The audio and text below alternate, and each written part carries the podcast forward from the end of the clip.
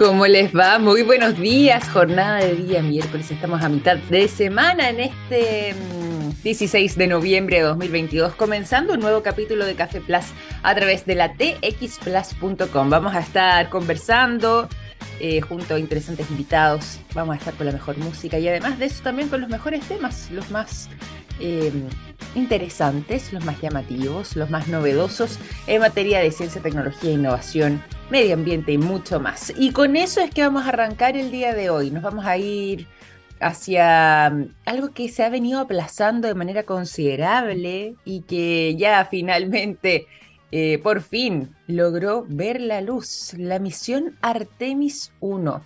Veníamos conversando, esto ya desde hace algunas semanas, yo diría meses incluso, en el programa respecto a los lanzamientos que eh, de manera sucesiva, o más bien intentos de lanzamiento, porque esto no se había logrado materializar, había intentado tener eh, esta misión, la misión Artemis 1 de la NASA, con la que justamente la NASA planea volver a llegar a la Luna. Y bueno, no había resultado había mm, eh, algunos problemas técnicos, otra vez hubo un problema con uno de los motores en uno de los cohetes, lo que puede ser altamente peligroso porque hay que recordar que al menos esta misión va tripulada, son cuatro los astronautas que eh, son parte de la misión Artemis 1 y que van a ser enviados para orbitar alrededor de la Luna y em, posteriormente estarán llegando nuevamente a su superficie. Por eso es que este proyecto tiene una envergadura bastante eh, importante tanto para la NASA como también para el resto de la humanidad. Y finalmente, durante la madrugada de este día miércoles, ya en su primer vuelo, pero todavía no con astronautas, sino que con muñecos de prueba, logró despegar este nuevo cohete parte de la misión Artemis 1 que se vuelve un paso fundamental para poder eh, nuevamente volver a soñar con llevar astronautas a la Luna. Todo esto después de 50 años, imagínense ustedes, cuando se acabó el programa Apolo. Bueno, hace 50 años atrás quedó desde esa época este tema en suspenso. No habían vuelto personas a la Luna, todavía no lo hemos hecho, pero al menos ya la misión que planea en un plazo relativamente cercano, eh, volver a instalar a seres humanos sobre la faz de nuestro satélite, bueno, podría convertirse en una realidad. Todo esto es que em, parte, como les decía, de esta misión. Hoy se hizo este lanzamiento, este despegue del primer vuelo con muñecos de prueba. Si todo sale bien en esta primera instancia, eh, durante lo que va a ser el vuelo eh, inicial, también será otro con eh, un vuelo de tres semanas, donde se busca propulsar el cohete que está trasladando además toda esta maquinaria, una cápsula irá eh, vacía de tripulación para lograr ponerla en órbita en torno a la Luna.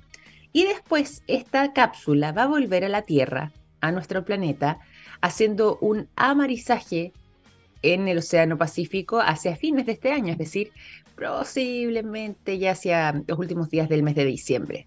Si todo esto funciona de buena manera, tal como lo tienen planeado y como debiese culminar al menos esta primera etapa durante el mes de diciembre en este amarizaje en el Océano Pacífico, es que entonces estaríamos en condiciones de poder hacer esto mismo con seres humanos. Y ahí es donde una tripulación de cuatro astronautas completarían la parte final, pero también la más importante de esta misión, que consiste en finalmente estar en trayectoria eh, alrededor de la órbita de la Luna durante un periodo y finalmente aterrizar en su superficie. Todo esto después de años de retraso, miles de millones de dólares en investigación, en desarrollar la tecnología suficiente, en obtener un sistema de lanzamiento especial que eh, intentó ser puesto a prueba, pero que no había logrado resultar eh, en buenos eh, fines cuando no lograban de alguna por algún desperfecto por alguna variación en los planes o en los cronogramas, poder despegar con la misión Artemis 1 que ya entonces busca el retorno de los seres humanos a la Luna y que podría estar materializándose en un futuro relativamente cercano, de acá algunos meses más, en menos de un año posiblemente. Lo bueno es que después de, eh, como les venía contando, varios intentos fallidos, fueron cerca de tres meses los que tardó el Artemis 1 en em, intentar despegar. Se tuvo que ir posponiendo de manera sistemática, incluso el huracán Ian en algún momento hizo su paso y eh, obligó nuevamente a tener que retrasar estos planes. Finalmente entonces ya eh, este día miércoles, durante esta madrugada, logró despegar esta misión sin tripulación de momento. Va en esta primera etapa, que es parte de eh, la forma en la que ha sido trazado, donde eh, el cohete lunar de la NASA despega sin tripulantes y lo hace eso sí con tres muñecos de prueba. Logra de esta manera entonces ponerse en órbita alrededor de la Luna, y finalmente esta cápsula retorna durante el mes de diciembre cayendo en las aguas del Océano Pacífico. Si todo eso anda bien, bueno, entonces ya estaríamos en condiciones de poder hacer esto tripuladamente y o con tripulación más bien. No sé si es que tripuladamente puede ser una palabra que podamos inventar tan creativamente, pero sí por lo menos con tripulación para eh, un futuro cercano y de esa manera entonces que el hombre, el ser humano más bien, eh, hombres y mujeres, porque aquí en esta tripulación también van mujeres, afortunadamente, que eh, hagamos historia nuevamente con estar los seres humanos sobre la superficie de la Luna en un plazo relativamente cercano hacia algunos meses más, si es que todo funciona bien con esta primera etapa entonces de la misión Artemis 1. La noticia que se está tomando durante la mañana mm, eh, los principales portales vinculados a informaciones del mundo de la ciencia y que por supuesto acá en Café Plus también revisamos. Les cuento además que vamos a estar conversando sobre otras cosas también. Tenemos un programa muy interesante, muy entretenido y un tema que a nosotros nos gusta mucho abordar bien lo saben ustedes a quienes nos acompañan de manera permanente en el programa, y que dice relación con el teatro. Nos gusta mucho poder conversar de teatro, saber qué es lo que hay en cartelera, cómo es que se vienen estos panoramas, también pensando los fines de semana, pensando en pasar un momento agradable, ya sea en familia, ya sea eh, con amigos, en pareja, en fin. Y eh, por esa razón es que el día de hoy también estaremos conversando sobre teatro junto a una tremenda y destacada actriz. Seguramente algunos de ustedes la van a reconocer. Shlomit Beitelman va a estar junto a nosotros conversando sobre la obra cada vez que digo mamá. Todo esto después de la música, tenemos un tremendo programa y mm, por lo mismo es que para ir avanzando con todo esto cuando yo son las 9 con 12, los quiero dejar primero que nada con el sonido de 13 Senses la canción Into the Fire es lo que suena a continuación y a la vuelta entonces conversamos de teatro sobre la obra Cada vez que digo mamá junto a la actriz reconocidísima y de tremenda trayectoria Shlomit Beitelman.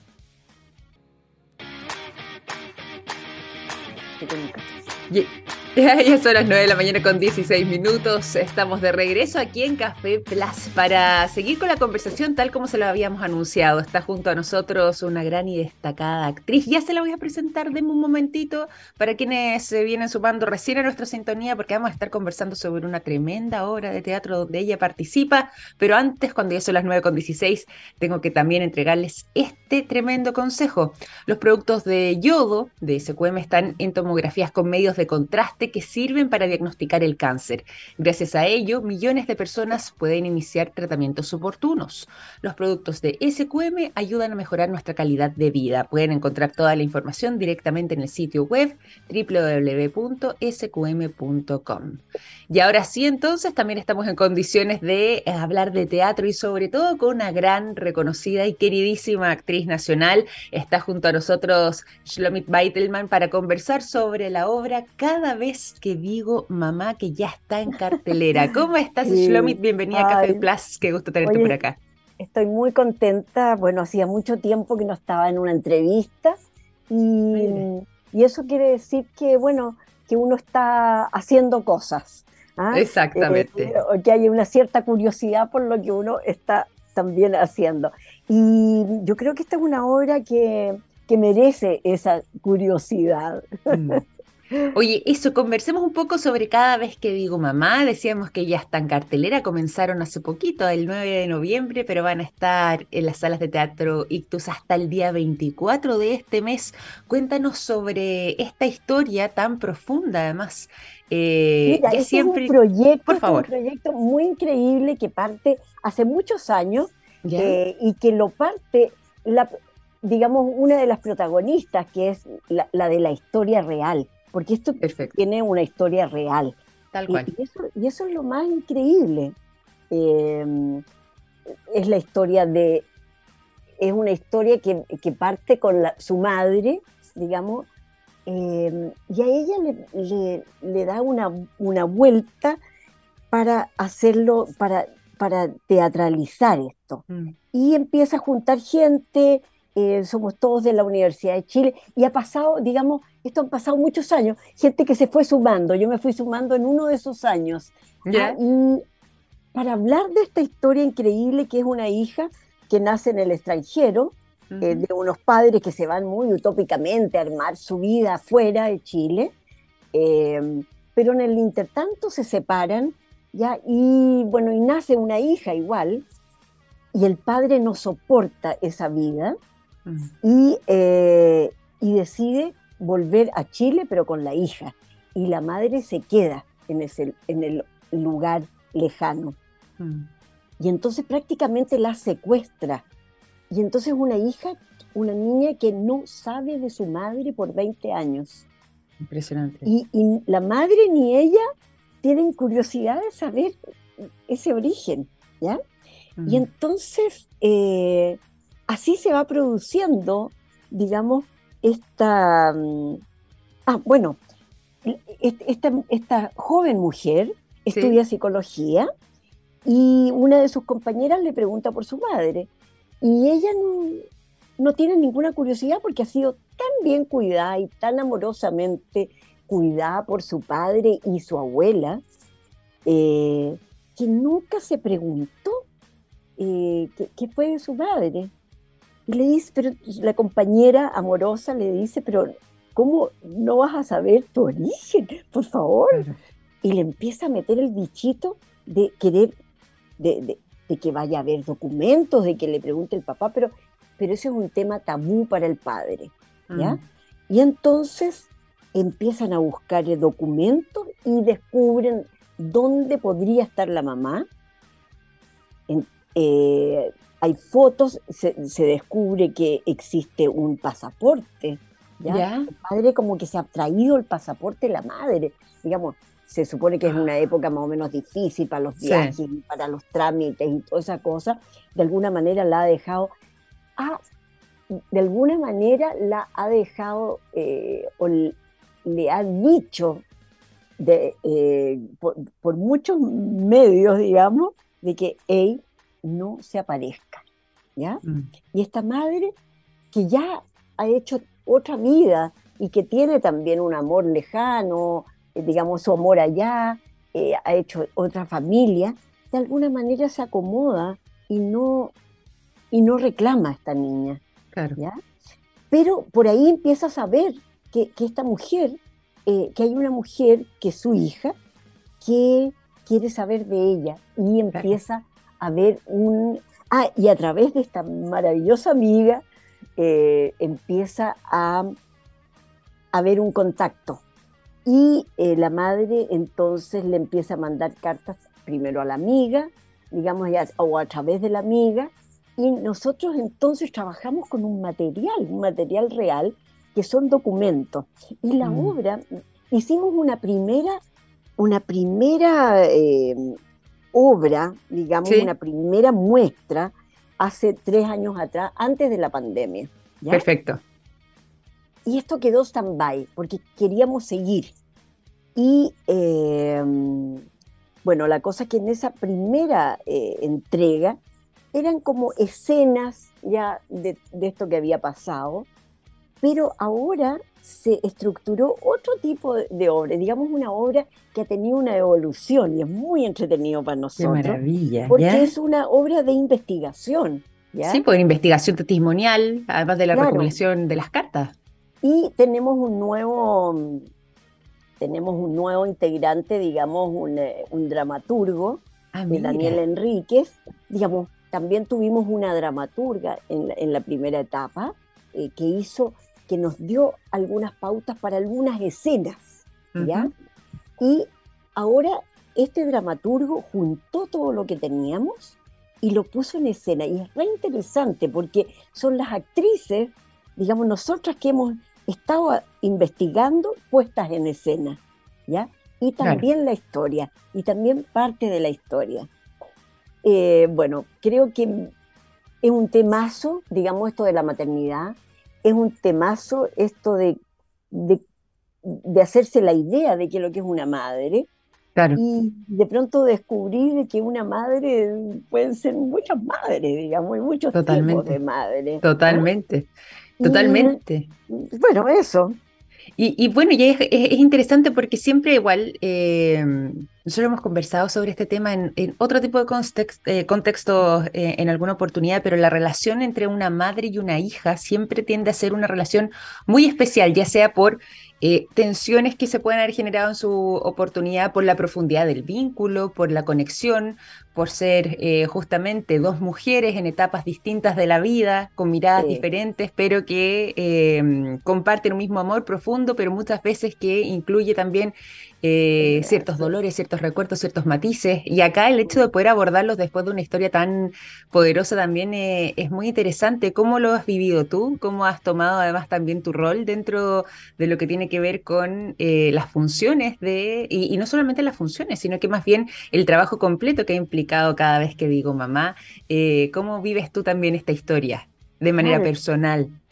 Eh, sí, nos hemos, de hecho nos hemos cuestionado, hemos hablado de nuestras propias mm. madres en, esta, e, en este ir y venir y en todo este tiempo, en estos años que hemos estado metidos de alguna manera entre medio de otros trabajos, hemos seguido con, esta investigación. Mm. Eh, bueno, la cosa es que sí, para mí ha sido re interesante.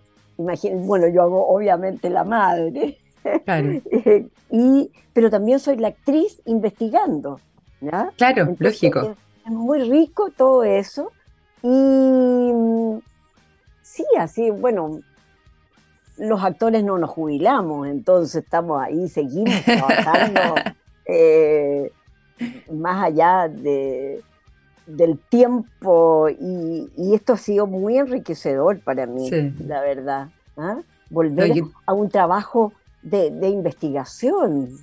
Sí, muy, muy, muy, lindo de, trabajar con gente joven. En el caso mío eh, eh, es como, eh, digamos, una cosa intergeneracional que es muy, muy rica también. ¿Ah? Pero contémosle también a quienes se van sumando a nuestra conversación. Eh, para quienes se van sumando, de hecho, les cuento, estamos conversando junto a Shlomit Beitelman eh, respecto a la obra que ya está en cartelera cada vez que digo mamá. La pueden ir a ver a las salas de Teatro Ictus allá em, en la calle Merced. Exactamente, emblemático lugar además también. Eh, emblemática sala. Y bueno, se va a estar exhibiendo hasta la jornada del día 24 de noviembre. Y el elenco, además, lo, lo componen, digo, tres mujeres. Bueno, la propia Shlomit, por supuesto, junto a Carolina Larenas y Alejandra Díaz, que eh, son el elenco de actrices, entonces, dando vida a esta historia tan potente. Nuestro eh, director, eh, Jaime Guzmán Brantes. Y bueno, hemos tenido así, bueno, también es importante eh, el, trabajo, digamos, el diseño escénico ¿ah? de Coque Vélez eh, y un vestuarista, Fabián Torres, que también nos han, han acompañado en este proceso. ¿ah? Mm. Lo rico que ha sido y, los distintos montajes, como un mismo tema tú puedes abordarlo de muchas maneras ¿ah? cuando, cuando, lo estás investigando, y cómo el teatro da para cosas increíbles. Totalmente, totalmente. ¿Y cómo ha sido de momento, por ejemplo, ya que esto es un proyecto, como nos decías tú, se ha venido eh, dando en distintas etapas? Hace tres años ya tuvieron una primera muestra, pero ahora están también Oye, y en con funciones. ¿Sí? Sí, no, en esa muestra porque también eh, tenemos un músico, que es Rodrigo eh, Belmar, y eh, en escena, digamos, en, en, la, en la etapa anterior teníamos ah, un, con piano, ahora lo tenemos con otro instrumento, no sé, es un oboe, me parece. no está fácil de identificar, de buena primera. Pero, es, fantástica su, Bueno, es un músico fuera de serie. Y entonces, que también ha estado en este proceso. Mm. Eh, la obra yo creo que es muy, es muy entretenida de ver, ¿ah? mm. eh, de ver un trabajo diferente, de ver estas actrices en escena investigando ¿ah? con, eh, con digamos, ¿cómo se llama? No, no, son fotos, sino que esto... Dentro del trabajo investigativo, con que con imágenes. Eh, eh, bueno, imágenes. Las cartas. Sí, las cartas. Y bueno, y tenemos eh, las diapositivas. Que ah, están con diapositivas también, con las proyecciones. Con diapositivas de clic, clic. Esta cosa un poco antigua también. Más romántica, claro, de directo al pasado. Sí, nos vamos en el tiempo, porque esto empieza hace muchos años atrás, ¿ya? yo los invito a ver una interesantísima puesta en escena. Y diferente. maravilloso, maravilloso, maravilloso. Además, con esta historia tan bonita y como nos decías tú, eh, que ha sido parte de un trabajo que han logrado desarrollar en el tiempo, parte de este proyecto que eh, finalmente de momento ahora está con esta versión en cartelera, ¿cierto? Cada vez que digo mamá. Y quería preguntarte también respecto a, lo que ha sido estos días en, escena. Quería preguntarte cómo ha sido la recepción del público, cuál es la reflexión eh, que han logrado hacer, a ver cómo ha sido esa conversación. Sí, no, fantástico. De verdad, nosotros mismos, como es un trabajo que se ha hecho, eh, digamos, muy de, una manera tan... Eh, como encerrados nosotros trabajando en nuestro laboratorio, como quien dice, y de pronto salir a la luz eh, ha sido realmente, nosotros nos sorprendimos eh, por la recepción que tuvimos. Eh, el tema de la maternidad es un tema infinito y creo que cómo está abordado es un tema, digamos, de una manera muy especial y eso, eso ha producido algo muy, muy, muy rico para nosotros como equipo. Sí. Me, imagino, me imagino. Y acá es importante también eh, hacer este viaje, ¿cierto? Acompañarles en este viaje, pero quizás poder revisar de alguna forma u otra nuestra propia historia, invitar a la reflexión, lo que decías tú, el tema de la maternidad es un tema infinito, hay tantos tipos de maternidades, podríamos decir, como mujeres hay en el mundo quizás, y, la manera de ejercerlo va variando y lo que se va eh, entretejiendo esas historias también. Eh, es interesante poder analizarlo, poder profundizar en ellos cuando además tienen, eh, en este caso, un trabajo investigativo, eh, una recopilación epistolar tan, tan profundo tan enriquecido de un caso tan directo, además, como el que da vida a esta obra. Yo creo que debe ser eh, un momento para poder compartir, invitar a la reflexión eh, a través de cada vez que digo mamá. Lo digo pensando aquí en el público que puede estar asistiendo también para las próximas funciones. ¿Cuáles son los días en los que están en cartelera, Shlomit? Mira, vamos a estar en el Ictus eh, hoy día miércoles eh, y mañana jueves. Estamos los miércoles y jueves. Perfecto. Y, la próxima semana también miércoles y jueves. Volvemos en enero Vamos a volver a otro teatro, vamos a hacer como unas itinerancias teatrales. Me encanta, me parece. Por distintos lados, así que te vamos a, te vamos a contar para que a favor. Nos, difunda. Porque, de todas maneras. te digo, es un trabajo muy interesante. de, todas, de todas maneras. Esperamos que nos vengan a ver.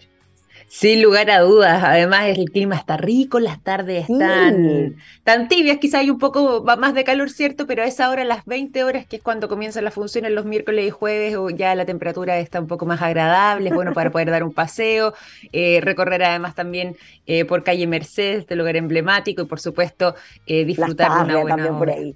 Sí, pues totalmente. Sí, todo ese barrio es maravilloso, tener la oportunidad de, hacer un panorama ahí en pleno barrio Las Tarrias eh, y visitar, por supuesto, la sala de teatro Ictus, donde ustedes van a estar. Entonces, esta semana, hoy miércoles, mañana jueves a las 20 horas y también la semana que sigue hasta el día 24, miércoles y jueves, entonces, en función, en cartelera con Cada vez que digo mamá, esta obra que... Eh, hace un rescate a la memoria y la reconstrucción, digo, de eh, una historia personal que les toca de cerca, eh, de alguien que ustedes conocen, haciendo esta investigación testimonial, esta recopilación además de las cartas que eh, se enviaron entre madre e hija, sobre todo inicialmente de parte de la madre, intentando eh, retomar también este vínculo, un trabajo muy bonito, muy profundo y muy interesante que eh, aprovechamos nosotros también como programa Shlomit de invitar. ¿Te parece hacer una invitación final entonces a quienes nos acompañan hoy acá en el programa? Claro, antes de despedirnos. esperamos realmente que nos vayan a ver. Eh, vamos a estar entonces hoy día miércoles a las 8, mañana también a las 8 de la noche en, en el Teatro Ictus y la próxima semana eh, Fantástico.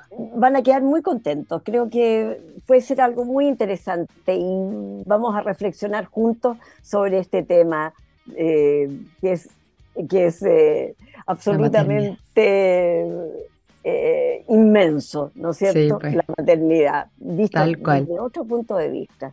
Tal cual. Shlomi, te quiero agradecer por esta conversación, por contarnos además los detalles de esta obra, eh, que siga siendo un éxito además también, así que mucha mierda, mierda para ustedes ahí, para esta jornada y para lo que les quede por delante hasta el 24 de noviembre y mandarte un gran abrazo a ti, también a todos quienes componen el elenco y por supuesto además el resto del equipo que han estado realizando este trabajo. Un abrazo grande y muchísimas gracias por esta conversación. Muchas gracias a ustedes.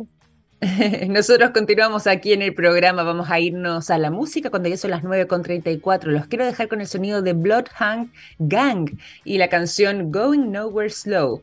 A la vuelta entonces seguimos con más informaciones durante esta mañana aquí en Café Plus. 9 de la mañana con 38 minutos en este capítulo de Café Plus donde estamos revisando informaciones que han marcado la jornada y también eh, que provienen del mundo de la ciencia, especialmente durante el día de hoy, porque yo les venía adelantando, hay muchísimas, muchísimas novedades muy contundentes en eh, distintos frentes vinculados a la ciencia y ahora los quiero llevar a revisar información proveniente del mundo de la medicina, porque acá hay em, una investigación que se ve bastante prometedora según los científicos que han podido no solamente participar de ella, sino que también otros que han podido eh, ir conociendo sus resultados y que daría cuenta de un trabajo que sonaba como una promesa de larga data y que podría volverse una realidad una vacuna contra el cáncer que, además de eh, lo potente que resulta un titular como este, podría ser bastante más prometedora en sus resultados eh, de lo que inicialmente se proyectó según han manifestado quienes han podido revisar todos los eh, detalles y pormenores de lo que ha sido esta investigación, liderada por eh, algunos médicos y científicos investigadores del Instituto Nacional de Alergias y Enfermedades Infecciosas de los Estados Unidos que han estado avanzando en este trabajo, realizando estudios y que eh, han calificado entonces esta posibilidad como algo prometedor pensando en un futuro no tan lejano. Según los resultados de la investigación que se ha logrado eh, publicar a través de la revista científica Cell, esta vacuna induciría dos respuestas diferentes, pero ambas tremendamente esperables, dentro del sistema inmunitario, lo que eh, lograría conducir a una regresión significativa en los tumores. Todo esto de momento estudiándose en ratones. Falta todavía, aún está eh, en fases de estudio, pero ya hay eh, resultados muy interesantes y muy contundentes, al menos en esta eh, primera etapa. Fíjense que esta mm, vacuna que se inyecta, por supuesto, ¿cierto? De manera intravenosa y que todavía está en una fase experimental, logró aumentar el número de células T citóxicas eh, perdón, citotóxicas ahí sí, que son las que tienen la capacidad de atacar precisamente las células tumorales. Y el fármaco que es parte de eh, lo que se inyecta por medio de la vacuna, también logra generar una activación dentro de lo que tiene que ver con el sistema inmunitario innato, en este caso aún evaluándose esto en ratones.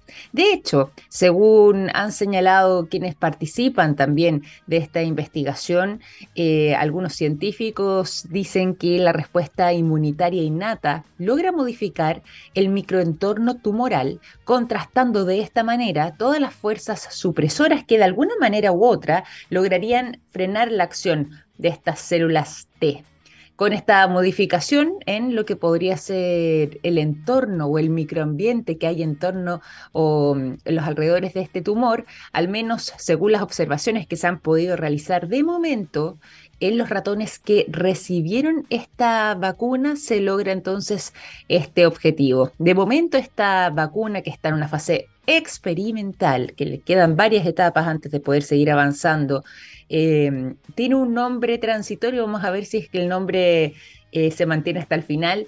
Eh, y lleva por nombre entonces Snapbacks. Fue bautizado justamente por estos em, analistas, investigadores, expertos y científicos que han estado colaborando en este trabajo y que eh, alcanzaría el importante, fundamental y tan necesario avance de ir en la búsqueda de maneras de luchar efectivamente contra el cáncer y que podría eventualmente, quizás en un futuro, utilizarse como un tratamiento paralelo, ojo con esto, un tratamiento paralelo en pacientes que recibieron las células T específicas para su tumor y para el tipo de tumor eh, que eh, se puedan ir tratando con este, esta tecnología en particular. De momento la vacuna que eh, se está desarrollando entonces por el Centro de Investigación de Vacunas y eh, que está dirigida esta investigación por el doctor Robert Shedder,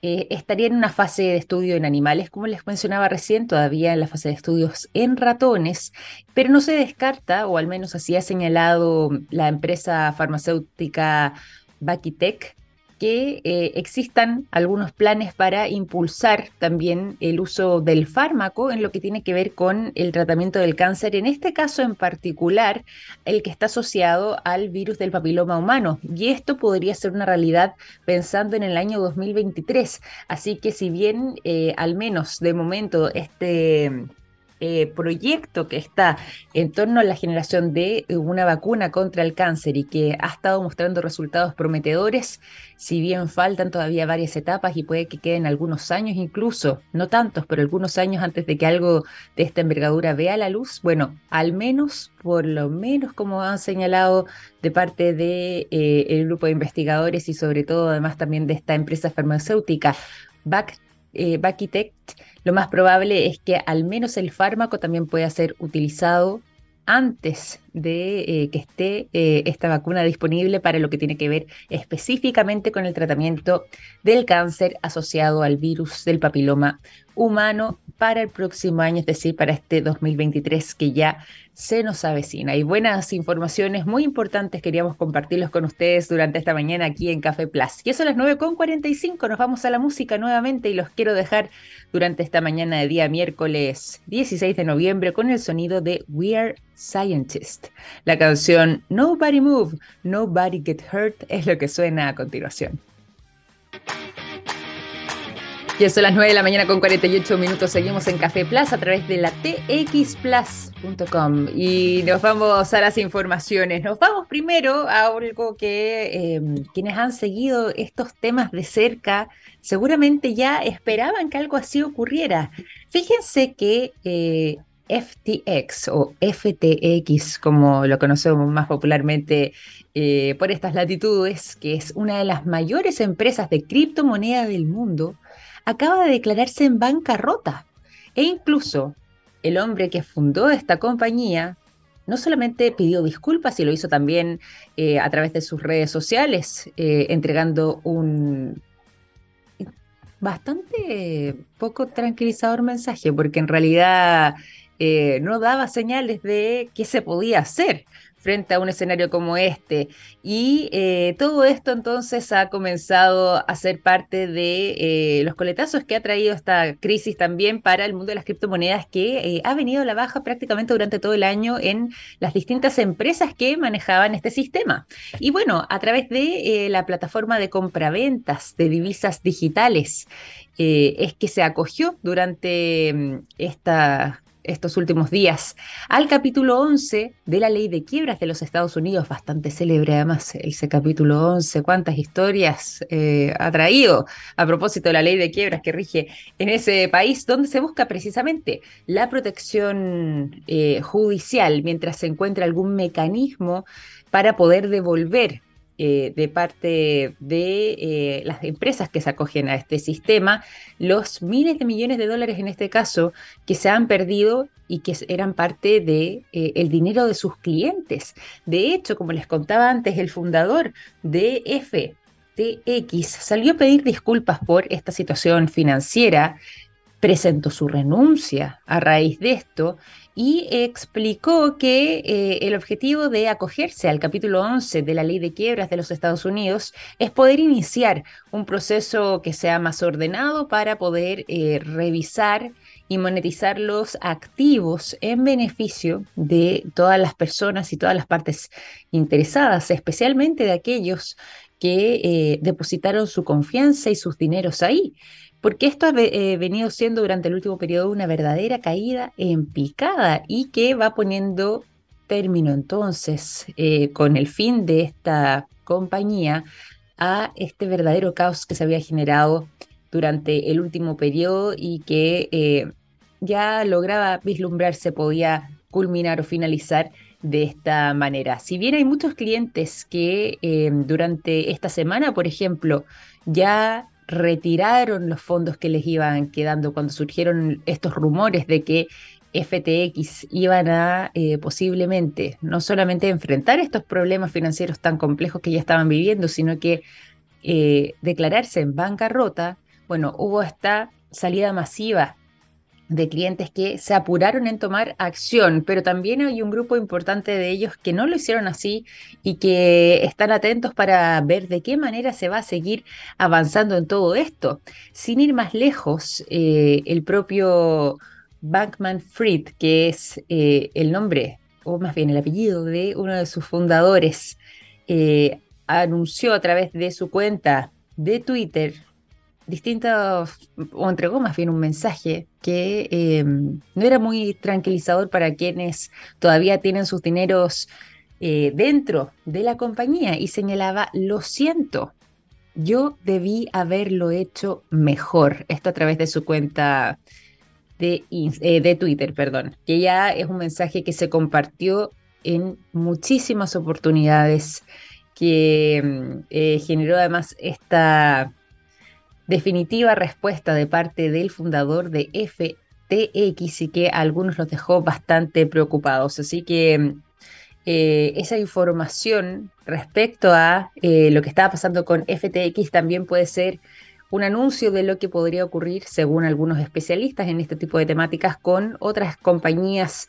con características similares que actualmente también están atravesando momentos complejos a través del mundo de las criptomonedas pero eh, de todas formas, al menos esta empresa en particular, una de las más grandes empresas de criptomonedas a nivel global, como es FTX o FTX, ya se declaró en bancarrota y su fundador pidió disculpas a los clientes y presentó su renuncia después de esto. Complicado el escenario, ¿ah? ¿eh? 9,53 también les cuento otra cosa para que lo estén atentos, estén atentos y lo estén siguiendo también por medio de em, las redes de internet, del sitio oficial, porque se ve muy interesante lo que está ya sucediendo con el inicio de Smart City Expo, que está abriendo sus puertas actualmente y que se está desarrollando en nada más y nada menos que em, eh, esta maravillosa ciudad de España como es Barcelona y que está abriendo entonces durante mm, estas últimas horas, la jornada del día de ayer, las puertas de su undécima edición donde se espera que cerca de 20.000 personas puedan asistir provenientes de más de 150 países. Este año en particular están bajo el lema Ciudades inspiradas por personas o Cities Inspired by People, donde entonces eh, van a estar eh, exponiendo a través justamente y bajo este mismo lema distintos expositores que eh, van a presentar distintos sistemas para poder generar mejores innovaciones en la calidad de vida de las personas, innovaciones urbanas y también, por supuesto, de los ecosistemas para poder avanzar entonces en esta línea. Les cuento también que pueden encontrar toda la información y hacer un seguimiento a través de las redes sociales, al menos, por ejemplo, a través de la cuenta de Twitter Smart City Expo World Congress. Pueden ir siguiendo prácticamente en vivo algunas de las principales actividades que se vayan desarrollando y que posiblemente nos presenten no solamente grandes innovaciones, sino que también hagan propuestas de temas muy interesantes y muy atractivos. Se van a seguir además, les cuento también para quienes quieran de alguna manera u otra conectarse haciendo un sistema híbrido de exposición. Si bien, lógicamente, esto se está desarrollando de manera presencial en Barcelona, también hay algunas charlas y hay algunos expositores que van a hacer eh, sus presentaciones incluso de manera digital, es decir, el modelo híbrido también se mantiene durante esta undécima versión para quienes quieran seguir también las transmisiones de esta Smart City Expo que ya durante la jornada del día de ayer abrió sus puertas en Barcelona, España.